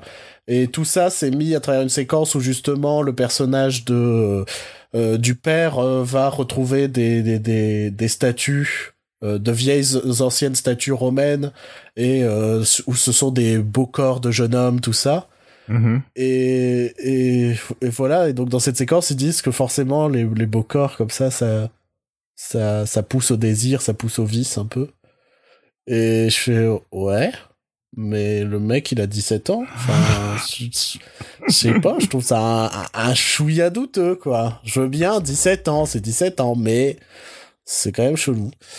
Et, et voilà, c'est un film qui raconte pas grand chose, ça, ça parle et ça baise, quoi. Et le tout sur euh, fond de, de vacances euh, très modestes, mais euh, de famille de bourgeasses, quoi. en mode, ils ont euh, une femme de ménage, un homme à tout faire, ils sont dans une villa énorme, tu vois. Euh, avec euh, une petite pointe de nostalgie du réalisateur et tu sens qu'il tu sens qu'il aimait cette époque où euh, tout le monde fumait dans les maisons tout- les adolescents ça lisait des livres euh, au bord de la mer au bord des lacs et tout ça tu vois tu sens que euh, tu- sens une pointe de nostalgie aussi de la part du réalisateur et c'est pas un mauvais film mais j'ai l'impression que les gens qui trouvent que c'est un grand film n'ont pas vu plein de films des années 60-70 quoi. C'est vraiment un cinéma des années 60-70. Je pense que c'est ça, on peut le plus le rapprocher au final. C'est ce genre de de film des années 60-70 sur euh, des romans sur lesquels on racontait pas grand chose, c'était juste, c'était beau, c'était bien, on disait des belles phrases, tu vois. Euh, et ce qui est très marrant, c'est que j'ai l'impression que de plus en plus on essaye de nous le vendre comme un, enfin, comme un peu comme un Before Sunrise, tu vois. Parce qu'en Ouais. plus ils ont annoncé une suite qui va se passer euh, des années après à New York et tout. Genre euh, ça va être les retrouvailles et tout. Et Il non, aura encore 17 ans. euh, j'espère pas. mais euh, mais euh, non parce que justement je trouve que Before Sunrise était une romance moderne dans le sens où tout passait par un dialogue commun. C'était juste deux jeunes qui discutaient, qui passaient. J'espère que c'est Before Sunrise le premier, j'ai un doute. Mais euh, qui, qui passaient une soirée à deux à Prague, ils se connaissaient pas au début de la soirée, et juste sur leur discussion, en parlant de tout et de rien, ils vont se trouver des points communs, tomber amoureux, sauf que le lendemain, elle doit reprendre le train et elle part en train. C'est aussi simple que ça. Là, c'est vraiment trop pompeux, tu vois. C'est c'est un f- c'est un film que j'aimerais ne pas détester et que je ne déteste pas. Mais c'est un film que je peux pas aimer par cette prétention pompe- pompeuse, Mhm. tu vois. Je comprends pour qu'on puisse aimer, mais alors moi, euh, non, pas du tout. Désolé. Voilà. Allez, on va enchaîner sur un film qu'on a adoré. Oh putain. Ah, de quoi- alors, il nous reste deux films. De quoi veux-tu parler? Euh, pff, lequel des deux va plus va le faire plus de polémique? Ah, euh, euh, celui avec de l'eau va faire plus de polémique. Bon, on va finir sur ça alors. Ouais. Quoique, après, on n'a pas détesté, hein, attention, mais j'ai Ouais, quand même des choses à dire dessus. L'autre, je pense que la plupart des gens s'en foutent désormais, Ouais. tu vois? ouais. Donc je pense qu'on va parler de The Disaster Artist de James Franco. Allez Et euh, je pense que je vais te laisser en parler parce que j'aimerais beaucoup connaître ton avis, euh, étant donné que j'ai pas fini, mais moi j'ai lu le livre et j'ai plein de choses à dire par rapport à ça. Alors, euh, The Disaster Artist, on en a parlé plusieurs fois pendant le podcast, c'est la, la, la- l'adaptation du livre de Greg Sestero qui parlait de la création du, du film The Room par euh, Tommy Wiseau. Donc euh, Tommy Wiseau, ce, ce mec timbré dont on ne connaît ni les origines, ni euh, ni son vrai nom, ni le le- le- l'origine de sa fortune ou quoi que ce soit. Et ce film, donc The Room, euh, qui est un film euh, qui est considéré comme l'un des pires films de tous les temps, Et qui en est devenu culte grâce à ça, quoi. et qui en est devenu culte. Ouais. Et d'ailleurs, c'est dans le film, ouais, c'est à la fin du film où ils disent que euh, ce que je ne savais pas, c'est que avec euh, toutes les séances spéciales qui sont organisées autour de The Room, euh, bah, il a été remboursé au final. 15 ans plus tard, il a réussi à rembourser son film. Ouais. Bon, ça me surprend pas, hein, parce que, soi-disant que le film a coûté 6 millions, euh, ça fait 15 ans que maintenant il y a des soirées spéciales, il y a plein de choses. Euh... Ouais, ça me surprend pas que qu'au final il ait quand même réussi à se rembourser. Et donc, qu'en as-tu pensé, toi, de ce film de James Franco? Alors j'ai bien aimé. C'était pas mauvais, c'était c'était bon, mais il y a un truc qui m'a perturbé, c'est que c'était trop feel good pour moi en fait. Ouais. Ouais, Euh, euh, c'est un film très américain euh, sur euh, Et sur le sur le rêve américain, sur ouais, réussir à Hollywood, sur tout ça. l'amitié et le rêve américain, ouais. Et du coup, t'as une musique un peu feel good euh, avec une petite guitare électrique qui veut te faire euh, soulever vers le ciel. Et euh, puis au final, tout se passe bien dans leur vie. et Il y a très peu de drama, alors que il me semble que Tommy Wiseau est quand même beaucoup plus taré que ça. Ouais, ouais, ouais. Parce qu'on voit. Parce que, ouais, Tommy Wiseau, il montrait comme un mec, euh, comme un mec touchant, qui est un peu incompris, qui est un génie incompris, tout ça, alors que non, c'est. C'est quand même un timbré qui se rend pas compte qu'il a fait un film de merde et que, euh, au final, il est quand même content de. du succès de son film, même si c'est pas ce qu'il voulait faire à la base, quoi. Mo- Moi, comme je le disais, j'ai, euh, je l'ai pas fini parce que je Mhm. suis un piètre lecteur. mais euh, j'ai lu les deux tiers du bouquin Ouais. et ce qui a fait que j'étais mal à l'aise pendant tout le film. Parce que sur les deux tiers du bouquin que j'ai lu, la version du film, tout est différent. mais genre, vraiment, enfin, euh, après j'ai pas fini le bouquin, mais genre, pour moi, dans le bouquin, euh, Tommy et Greg n'ont jamais été en coloc, par exemple. Ouais. Euh, normalement, c'est Tommy Wiseau qui est fan de James Dean et qui va initier euh, Greg à James Dean, tu vois. Mhm. Ouais, ouais. Euh, à la base, Greg Sestero ne voulait pas faire The Room. Ce qui fait que sur toute la première semaine de tournage, il y a un acteur qui est engagé pour, qui était engagé pour jouer le personnage de Mark dans son film. Ouais. Et ce qui se passait sur le tournage, puisque euh, Tommy voulait absolument que ce soit Greg qui joue Mark, c'est il faisait d'abord tourner les scènes par euh, l'acteur qui avait été engagé pour, mais en mode on s'en bat les couilles. Et pendant les pauses, il faisait croire à des tests caméra et il faisait tourner les vraies scènes avec, Mar avec euh, Greg Sestero.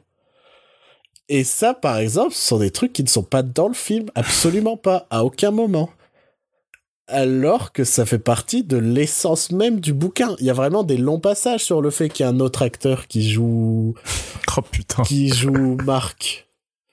Et là, dans le film, on voit la soi-disant première journée de tournage. Quand tu lis le bouquin, c'était pas ça la première journée de tournage du tout.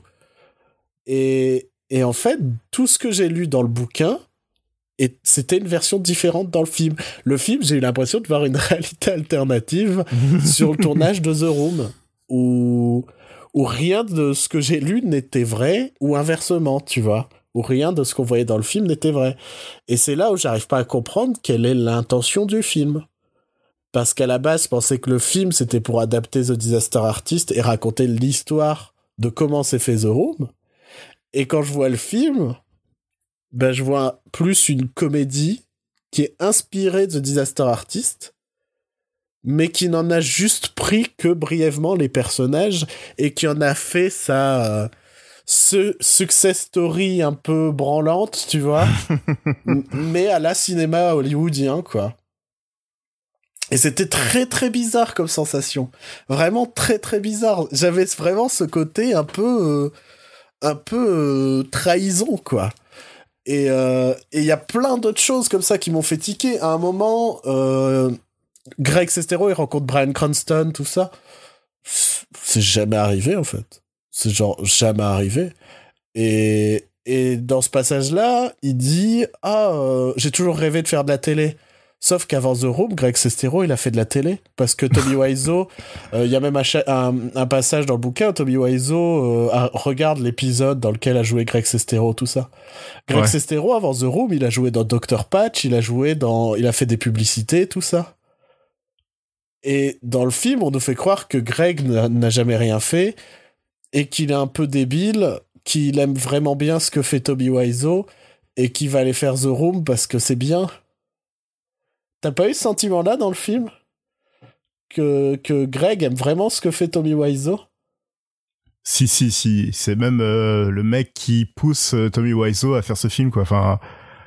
Euh, à ne pas à ne pas abandonner ce qu'il fait quoi. Si Greg Sestero est dans le film, c'est parce que Tommy lui a promis de lui acheter une voiture et de lui faire un gros chèque. Euh, c'est pas parce qu'ils sont potes. Dans les premiers chapitres de The Disaster Artist, justement, Greg a pas l'impression d'être pote du tout avec Toby Wiseau. Toby, c'est un mec qui te parle pas pendant trois semaines, puis d'un seul coup, il va t'appeler pour dire viens, on va faire du football américain. en aucun cas, enfin, normalement, il y a toute cette idée que Greg, en fait, il traîne avec Tommy parce qu'il est fasciné et qu'au fur et à mesure, il va devenir pote avec lui parce qu'au final, bah, il va s'attacher à lui.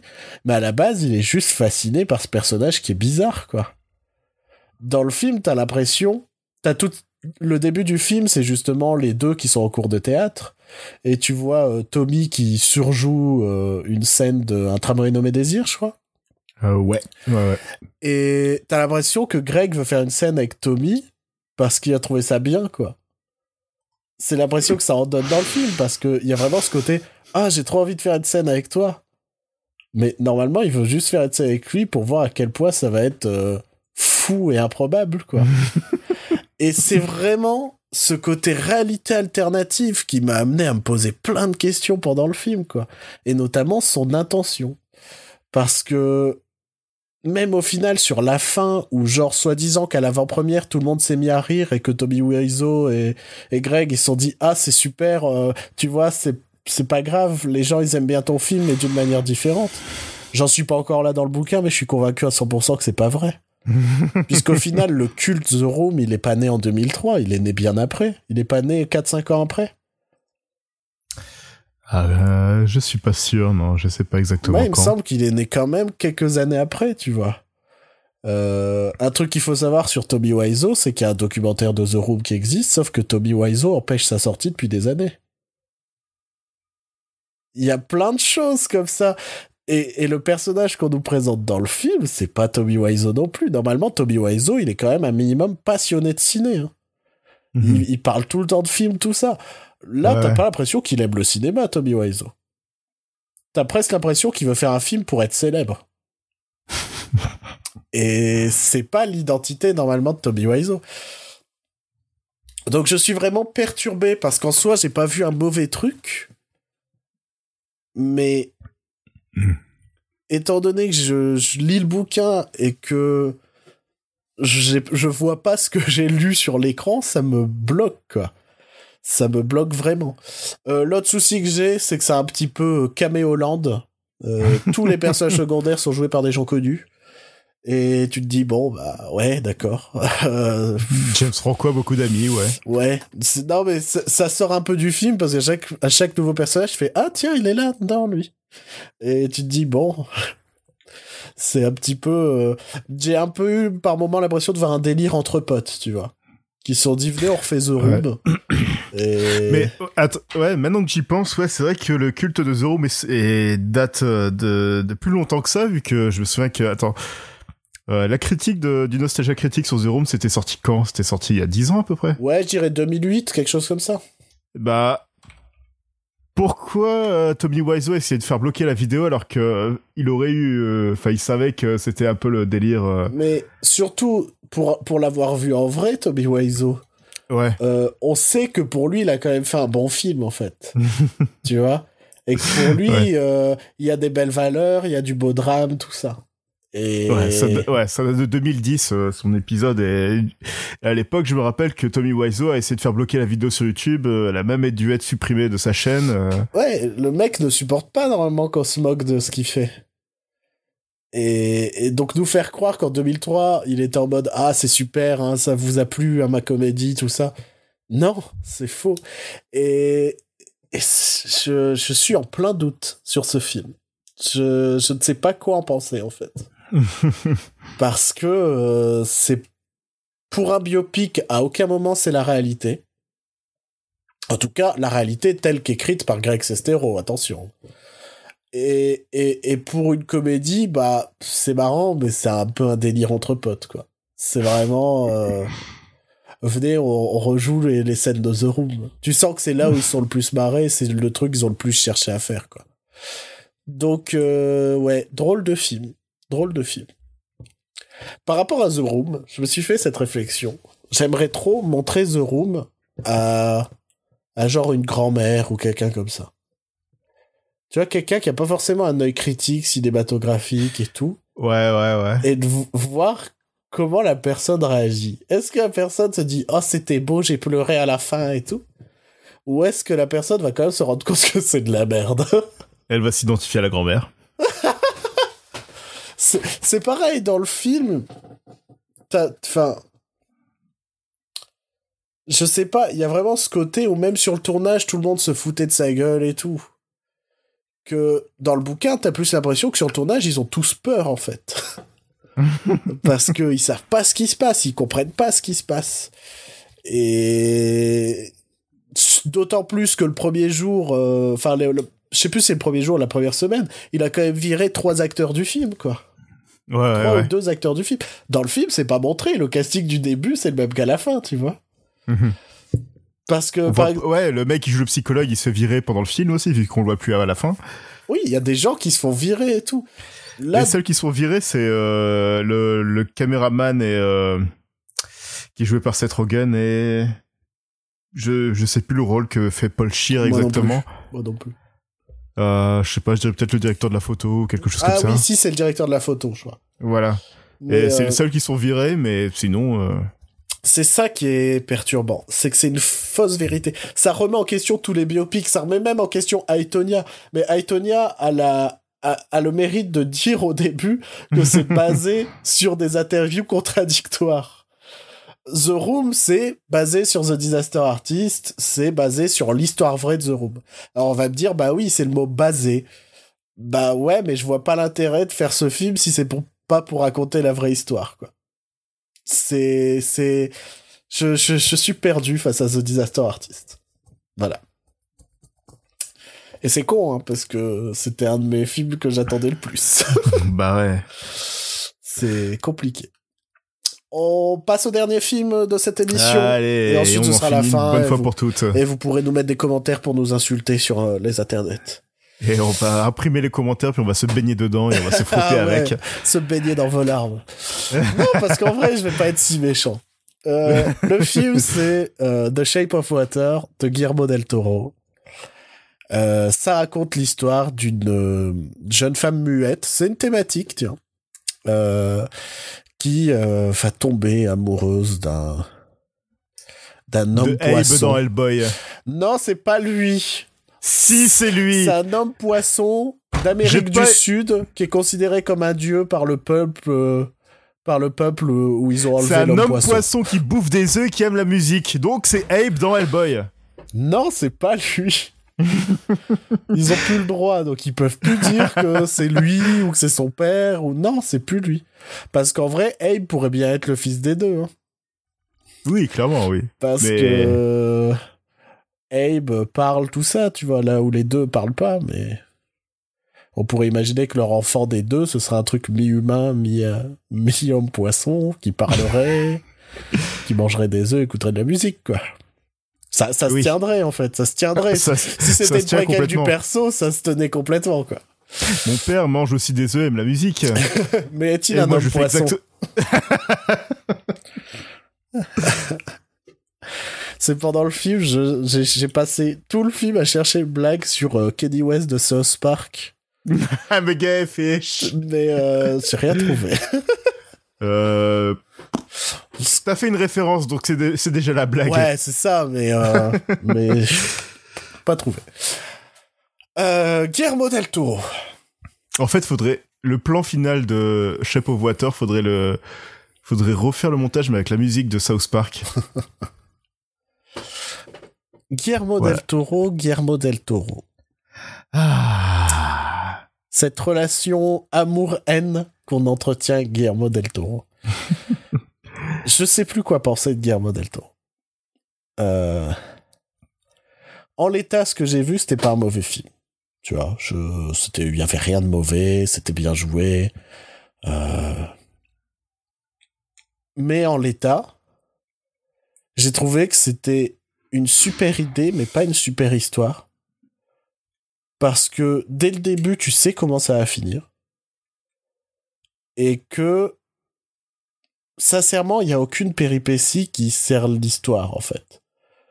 Enfin, tu te doutes que ça va finir avec les deux, en fait, qui vont s'aimer, et puis c'est la fin, quoi. tu vois ce que je veux dire? Ouais. Et, et dans leur relation à eux deux, il n'y a aucune péripétie. J'ai détesté le fait qu'elle n'ait pas peur de la créature au début. Alors qu'elle vient de ramasser deux doigts d'un mec qui s'est fait bouffer les doigts par la créature. Les doigts de Michael Shannon. Ouais, Michael Shannon qui est en surjeu, qui est en mode euh, je suis méchant. Euh, ça, on en Je pense qu'il il, en a plus. Ouais, bon, ouais. ouais Michael Shannon va falloir euh, qu'on ouvre un dossier un jour. Mais tu vois, genre j'ai détesté le fait qu'il n'y ait pas ce côté, ben la créature, enfin la belle et la bête quoi. La créature, elle fait peur au début. C'est un putain d'homme poisson. Et au final, on va l'apprendre, enfin on va apprendre à l'aimer. Là non, t'as l'impression qu'elle est amoureuse au premier regard d'un homme poisson dont le zizi sort euh, derrière une coque, je sais pas quoi. Parce qu'il y a quand même toute une séquence. Elle est muette, elle est pas aveugle. Ouais, il y a quand même toute une séquence où on s'apprend comment, comment ils font l'amour, tout ça. Ouais, ça dure moins un quart d'heure, puis elle fait tous les mouvements et tout, c'est assez bizarre. c'est un mime de 25 minutes. on commence par les préliminaires, c'est déjà très gênant. Mais alors, euh, je vous raconte pas après. Et, euh, donc ouais, en fait, je trouve que le, le, le, film est plat dans sa narration, quoi. Tu... Il y a des détails, bien évidemment, que tu peux pas voir venir, mais tu... J'aurais aimé que le, que le film finisse mal, que la fin soit assez noire.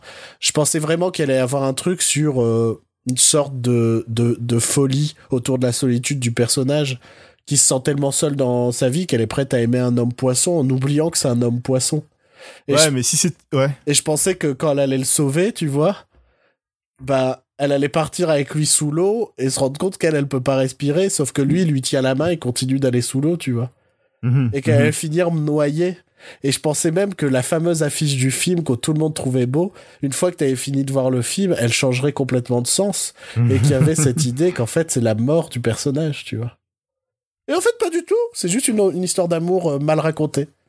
C'est déjà il y a ce truc que je déteste dans les dans les histoires d'amour. C'est quand il y a un montage sur l'évolution de la relation des personnages. Souvent, ce montage, ça témoigne d'un truc, c'est je sais pas comment on va faire évoluer les personnages, je sais pas comment on va faire évoluer leur relation. Alors, on va faire un montage où ils font trois quatre activités et qu'au fur et à mesure, ils sont de plus en plus proches. Genre manger des œufs. on tombe amoureux en mangeant des œufs. Bah écoute, c'est ce qui m'est arrivé. Hein. non, mais en vrai, enfin, j'ai jamais eu cru à l'histoire d'amour dans le film parce qu'elle est montrée sur un montage, en fait. L'évolution de leur relation. Mhm. Et, et j'ai pas eu ce truc qui s'est vraiment construit au fur et à mesure du film et qui m'a amené à comprendre ce qu'elle ce qu'elle aimait, ce qu'elle voyait en cette créature, tu vois. Ouais, là, ouais. là, on nous fait juste un montage en mode regarde, il se rapproche. Super. Mais c'est pas ça raconter une histoire d'amour en fait. Euh... Je, je- de plus en plus, je remets en, en question le, le, le talent d'écriture de Guillermo del Toro. Ouais. Je... Peut-être même son, sa véritable intention euh, derrière le film. Exactement. Euh, Parce que tu dis que tu aurais préféré que le film soit plus noir et qu'il finisse, il finisse très mal? Mais est-ce que un film comme ça aurait été considéré pour les Oscars? Absolument Ou pas. ça aurait, été, ju- ça aurait été juste un film fantastique euh, avec une fin, une mauvaise fin, quoi. et- Enfin, pas une, Une fin mauvaise sombre, fin, mais une une, fin sombre. quoi. une fin sombre. C'est pas un truc qui va faire pleurer les, les vieux qui, qui, qui que peuple le, le- le jury des Oscars. Mais là, il y a quoi concrètement pour faire pleurer euh, Je sais pas si on peut vraiment spoiler le film, mais Euh, alors, il y a une histoire d'amour et euh, un moment. euh, tu crois qu'elle va mourir, sauf qu'en fait, c'est présenté qu'il a un truc qui peut guérir Ouais. les gens. Ouais, non, il y a un truc qui aurait pu faire pleurer les vieux des Oscars. Je vais, bon, ça va être un, un spoiler parce que je vais décrire la scène. C'est une scène en noir et blanc où elle danse une comédie musicale avec le poisson. Qui n'a rien à foutre là. Qui n'a rien à foutre là, mais les, les vieux des Oscars se disent, oh, comme quand j'étais jeune. Cette séquence, tu vois, m'a amené à remettre en, en, en doute toute la poésie de Guillermo del Toro. Cette séquence-là. Ouais. Parce que j'aurais trouvé ça mille fois plus beau. Par exemple, puisque en gros, il y a une chanson qui passe à la télé, elle va se mettre à imaginer une euh, une scène euh, typique, euh, voilà, de comédie musicale en noir et blanc et tout. J'aurais trouvé ça mille fois plus beau qu'en fait qu'elle fasse semblant de chanter juste tous les deux dans la cuisine et qu'en fait c'est la chanson qui dit les mots qu'elle ne peut pas lui dire Mhm. tu vois, que la poésie naît de la réalité. Que dans ce film-là, la poésie, elle, elle est dans le rêve, tu vois? Mhm. Et, je trouvais ça terrible, en fait. Je me dis, mais putain, ce qui est, ce qui est beau dans ce genre de film, c'est quand la poésie naît de la réalité. Euh, T'as des films qui peuvent être poétiques sans avoir un monde magique et ce genre de choses, parce que de plus en plus, j'ai l'impression qu'on associe poésie juste à un design un peu stylisé, machin, tout ça. J'ai pas ressenti de poésie dans ce film. Mais genre, du tout. Mais genre, du tout, quoi. Euh, c'est une nouvelle fois, je vais rapprocher ça de Mute, quoi. Les designs sont jolis, la façon de filmer, la façon de raconter n'est pas poétique. Mhm. Euh, D'ailleurs, en parlant de ça, en parlant de design, tout ça, j'ai une question à poser. oui. Est-ce que Jean-Pierre Jeunet a un droit d'auteur sur les films euh, où il y a des filtres verts, jaunes et dans la musique il y a de l'accordéon? C'est pire que ça. Parce que euh, on, sait que Jean-Pierre Jeunet a un peu râlé, mais pas non plus plus que ça, par rapport à ce film. Et je me suis dit, bon, il abuse peut-être un peu, c'est juste que c'est un peu vert et que la musique ressemble. En fait, non. Parce que le film aborde aussi un des thèmes qui est très cher à Jean-Pierre Jeunet, c'est le thème de la solitude et de, et de l'isolement d'un personnage dans une société. Il y a certains personnages qui sont étonnamment très, très ressemblants à des personnages de films de Jean-Pierre Jeunet. Je pense notamment au voisin du personnage, euh, je sais plus son nom, au personnage principal du film, euh, qui est un peintre euh, fasciné par la télévision. Euh, Enfin, ça évoque vachement le personnage du petit vieux peintre dans Amélie Poulain qui ne vit que par procuration à travers la télévision parce qu'il a la maladie des de verre et dont Amélie vient souvent lui ramener à manger, tu Mhm. vois? Ouais. Euh, Il y a. Alors, j'ai noté certaines péripéties, mais je sais plus ce que je voulais dire par ça. Si Si, si Euh, Tout l'immeuble dans lequel euh, vit euh, le personnage principal m'évoque beaucoup euh, Delicatessen, dans lequel il y a aussi un moment. euh, je crois que tout l'immeuble se met à se remplir d'eau, ce genre de choses. Euh, là, il y a toute une séquence où elle va remplir une pièce d'eau, puis elle va ouvrir et l'eau va se répandre dans l'appartement, tout ça. Ça m'a vachement évoqué Delicatessen. Et Mhm. plus le film avançait, plus je me suis dit, il est impossible que Guillermo del Toro n'ait pas revu au moins un ou deux Jean-Pierre Jeunet en faisant ce film, en fait. Et c'est peut-être pas, c'est, je pense pas que ce soit du plagiat volontaire, mais je pense qu'involontairement, il s'est laissé trop imprégné par les films de Jeunet. Et je trouve que ça se ressent au point de vue de l'esthétique, des personnages, des péripéties, de tout ça. Je pense que durant l'écriture du film, il a dû regarder du Jean-Pierre Jeunet un peu trop. et j'aime bien Jeunet, moi. Donc ça me fait plaisir. Mais, mais je trouve que, une nouvelle fois, ça m'amène à me poser des questions sur Guillermo del Toro je me suis déjà reposé cette question quand j'ai revu euh, Le labyrinthe de Pan, que j'ai longtemps considéré comme un de mes films préférés. Et quand je l'ai revu, j'ai halluciné d'à quel point j'étais déçu du film.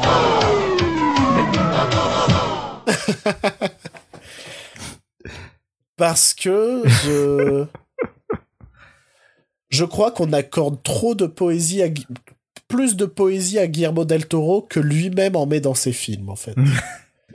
Et je, ben, je crois qu'on dissocie la, la poésie de l'esthétisme, en fait. Enfin, non, au contraire, qu'on qu'on on devrait dissocier poésie et esthétisme. Parce que je considère qu'il y a des, des, des films qui peuvent être poétiques sans avoir une esthétique riche, tu vois. Mhm. Parce que parce que la, la, la poésie c'est pas c'est pas un visuel joli. La poésie c'est une idée. Et comme je l'ai dit la poésie souvent je trouve qu'elle est plus forte dans un monde réel dans une idée de de concret. Et c'est là où la scène de danse moi m'a complètement dégoûté parce que j'ai cru qu'on allait vivre un joli moment où elle faisait semblant de chanter et que c'était la télé qui disait les mots qu'elle voulait lui dire. Et non, à la place, on a une rêverie qui est une séquence qui n'est pas dans la, dans le, dans la narration du film. C'est une petite bulle à part en mode, je vais faire cette séquence, ça va rappeler The Artist ou je sais pas. ça va peut-être me donner une chance pour les Oscars. euh, c'est pareil, il y a cette séquence faussement poétique où la créature est dans un cinéma, regarde le film. Qu'est-ce que ça dit sur le perso Enfin, qu'est-ce que ça raconte? Il y a quoi de, poétique là-dedans? Tu sens que ce moment il est installé, tu sens qu'on veut nous faire waouh Et ça n'apporte absolument rien, en fait. Mais genre rien du tout. Et je vois pas le rapport avec le film aussi qu'il regarde. Mais exactement. Enfin, j'ai fait une comparaison un peu étrange à la sortie du film et qui, pour moi, a beaucoup de sens. J'ai comparé ce film Enfin, j'ai mis en opposition ce film avec Baby Driver d'Edgar Wright. Mm-hmm. Dans l'idée que Baby Driver, c'est un film qui doit sembler hyper simple et qui en fait a une attention aux détails absolument exceptionnelle. Euh, j'ai encore relu, revu des trucs sur euh, Baby Driver en me rendant compte de centaines de choses auxquelles j'ai pas prêté attention. Sauf qu'un film comme Baby Driver n'aura jamais de reconnaissance. parce que c'est un divertissement d'action vachement malin, vachement génial, vachement brillant, avec plein d'attention aux détails, mais ça, on s'en fout. Ce Shape of Water n'a aucune attention aux détails. Il y a plein de trucs qui m'ont agacé. Par exemple, on voit des pubs dans les rues, sur la route, des trucs comme ça. C'est que des marques qu'on a citées, genre au début du film. Tu vois? Il n'y a pas des mhm. choses qui vont s'ajouter au fur et à mesure du film. C'est ah bah tiens, euh, on a euh, la boutique où on fait des gâteaux. Sur un panneau, il y aura un truc pour les gâteaux de cette boutique, tu vois. Mais c'est que des trucs qu'on a déjà vus dans le film, qu'on sait qu'ils existent. C'est pas de nouveaux détails supplémentaires. Et là où je me suis rendu compte que le film n'en avait rien à foutre de ces détails, c'est sur un tout petit truc, mais qui m'a agacé. C'est la première fois qu'elle descend chez elle et que sur le cinéma, ils sont en train de mettre les lettres pour un film qui s'appelle Mardi Gras. Et le, le directeur du cinéma, il dit non, ça prend deux S Mardi Gras, tu vois. Et plus tard, elle revient et il n'y a pas les deux S. Et ça m'a agacé. Parce que je me suis vraiment dit, à quoi ça sert de mettre cette séquence si ça ne paye pas plus tard, tu vois? Un petit détail qui paye plus tard et qui ne sert absolument à rien, mais à à amuser le spectateur qui, lorsqu'il revoit plus tard ce décor, voit qu'il y a deux S désormais à Mardi Gras. Et en fait, je me suis rendu compte à quel point ce film ne faisait aucunement attention à ces détails. Et, et c'est là où je remets vraiment le plus en compte Guillermo del Toro, c'est sur sa finesse. Et, et et de plus en plus, et, et, et Crimson Peak en était déjà une preuve terrible. Hein euh, c'est, j'ai l'impression que Guillermo del Toro n'est pas du tout fin dans son écriture et dans sa mise en scène. Ça me rend super triste. C'est un mec que j'adorais. Mais plus le temps avance, plus je me rends compte de ses gros défauts et voilà, c'est l'âme en peine que, que je vais arrêter de faire mon, mon discours sur The Shape of Water. Et toi, Euh, Joël, alors- qu'en as-tu pensé? Bah, j'ai pas grand chose à rajouter. Hein. J'ai, j'ai pas autant. Je vais pas dire. bon, J'ai peut-être pas détesté, c'est pas un mauvais Oui, non, film. c'est- Voilà, c'est ça. Mais, Mais c'est euh, pas j'ai un chef-d'œuvre. Oui, j'ai pas adoré non plus. Il y a, j'ai bien aimé le personnage de Richard Jenkins, donc euh, le voisin euh, peintre, Ouais, qui était, qui était le personnage le plus intéressant en fait, Ouais, je trouvais. ouais. Parce que la romance entre les deux, entre le poisson et et, et machin, je sais, comment elle s'appelle déjà? Je sais plus. Sally Hawkins, mais euh, son vrai, son nom dans le film. Je sais plus. En plus, j'adore Sally Hawkins.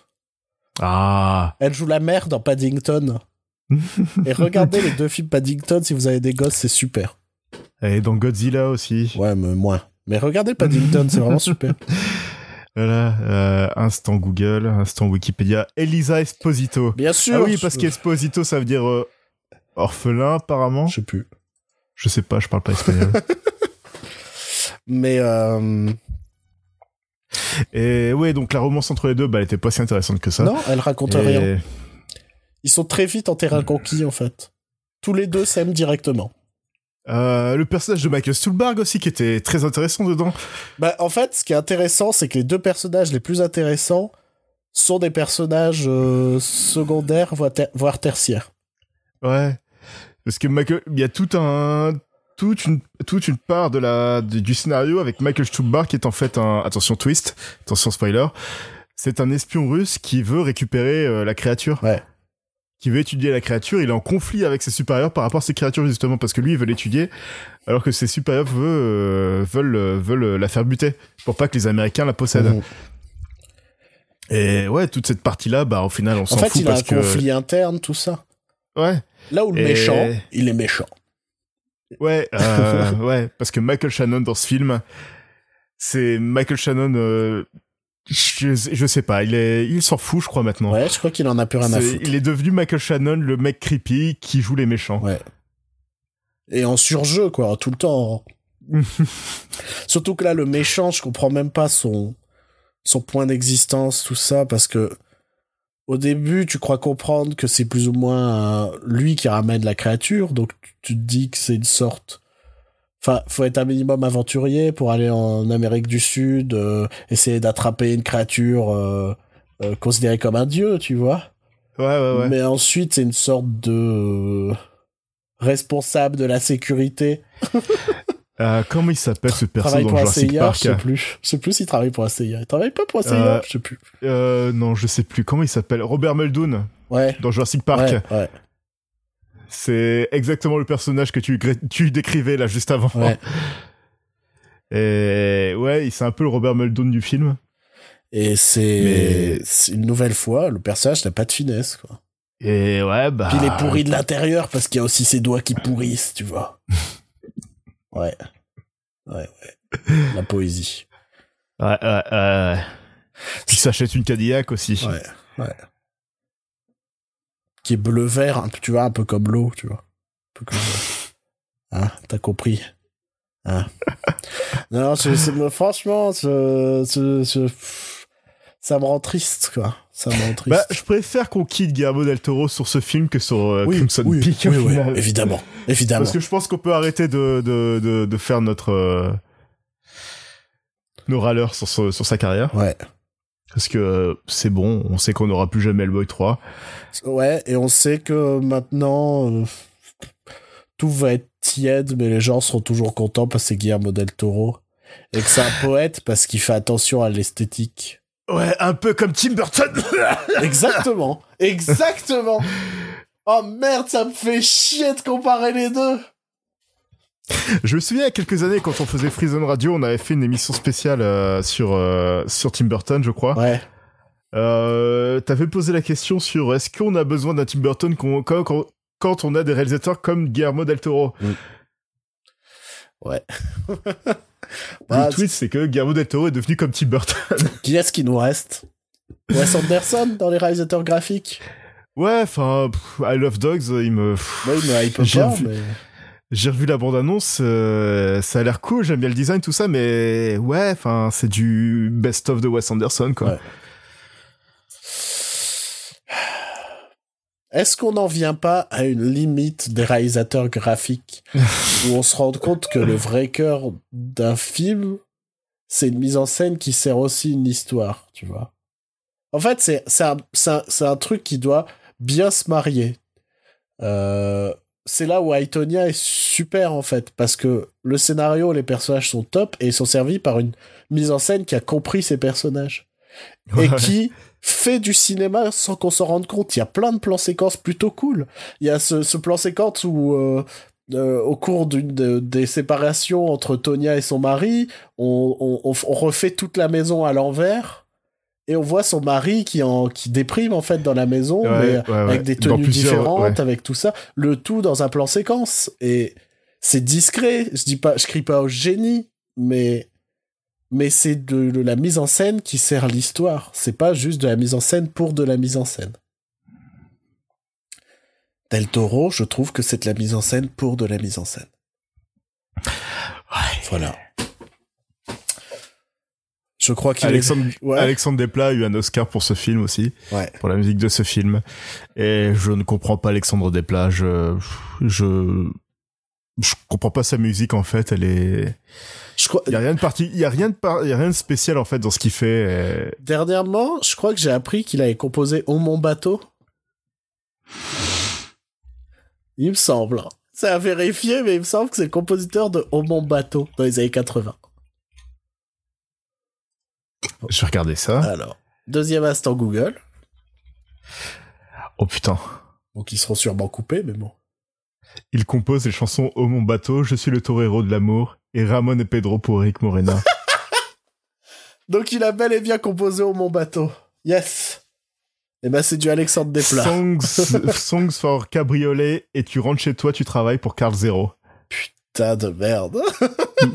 Dans les années 80, il a bossé pour Carl Zero. Ça n'a aucun sens. Mais euh, ouais, on verra bien. Enfin, je sais même pas si je sais même pas si je suis impatient pour le prochain Del Toro, tu vois. Ah, moi je m'en fous En fait, je suis en train de plus en plus me rendre compte que moins j'attends un film, plus je suis satisfait. Et euh, Aitonia, j'étais super satisfait. Euh, alors, ce qui me fait plaisir, c'est que pour cette année, j'ai déjà euh, 4 films qui ont plus de 8 sur 10, tu vois. Parce que c'est pas mal. je- franchement, on est mieux. Et- Attends, il y a Gaston Lagaffe et Ready Player One oui, qui arrivent. chut, chut, me fais pas du, du, fais pas de la douleur. Tiens, d'ailleurs, euh, puisque j'ai parlé de Paddington, bah, Paddington 2 aurait peut-être été dans mon top 10 de l'année dernière. Trop tard. Trop tard, mais c'est vrai. C'est bien à ce point-là. Mais c'est pour les enfants, mais c'est bien. bon, allez, on va se laisser parce que cette émission est beaucoup trop longue. Je pense qu'il y aura des trucs qui auront été cutés, genre cette phrase. Euh, bah, vous nous retrouvez quand on reviendra parce que maintenant j'ai peur de dire à la semaine prochaine. Ouais, non. pff, la semaine prochaine, c'est Tomb Raider, donc euh, pff, non. Voilà, Joël est pas motivé, donc euh, on verra. Non, non, non, non. Par contre, je viens dans le Nord la semaine prochaine, normalement, Ah. si tout se passe bien. ok. Donc, on va peut-être pouvoir enregistrer un tapas d'amis. ouais, faudra choisir le Euh, film. ouais. J'ai une idée de film. Je te le dirai en off, tu me diras ce que t'en penses. Très bien. On fait ça. Voilà, je, Super. c'est un secret, c'est un secret. Très bien. Et euh, donc du coup, je pense que dans deux semaines, on revient pour parler de Ready Player One pour la cinquantième. Ouais. D'éteindre la Comme ça, on fera lumière. une émission spéciale tonton.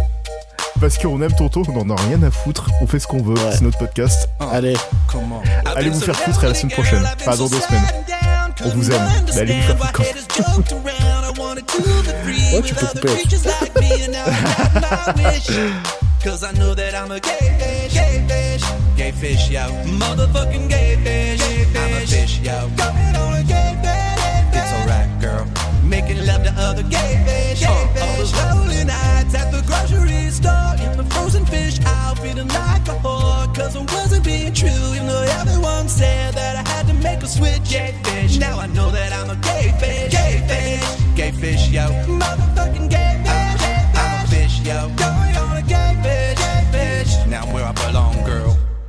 Making love to other gay fish, gay fish.